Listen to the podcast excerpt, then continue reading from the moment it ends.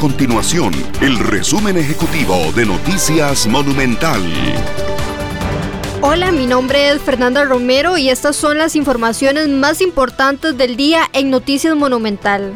El país registró 1.225 casos nuevos de COVID-19 el domingo 4 de octubre y 722 casos hoy, lunes 5 de octubre, llegando a un total de 81.129 casos confirmados por COVID-19. De los casos registrados el domingo, 56 son por nexo epidemiológico y 1.169 por laboratorio, y en el caso del lunes, 54 son por nexo epidemiológico y 668 por laboratorio.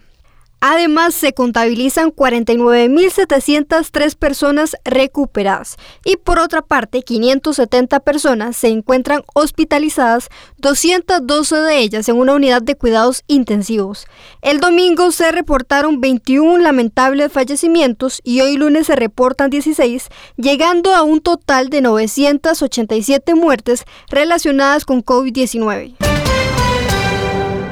Y en otras informaciones, la Asamblea Legislativa religió al magistrado de la Sala Constitucional Fernando Cruz por un periodo de ocho años más, luego de haberse anulado las dos primeras votaciones ante supuestos vicios de procedimiento.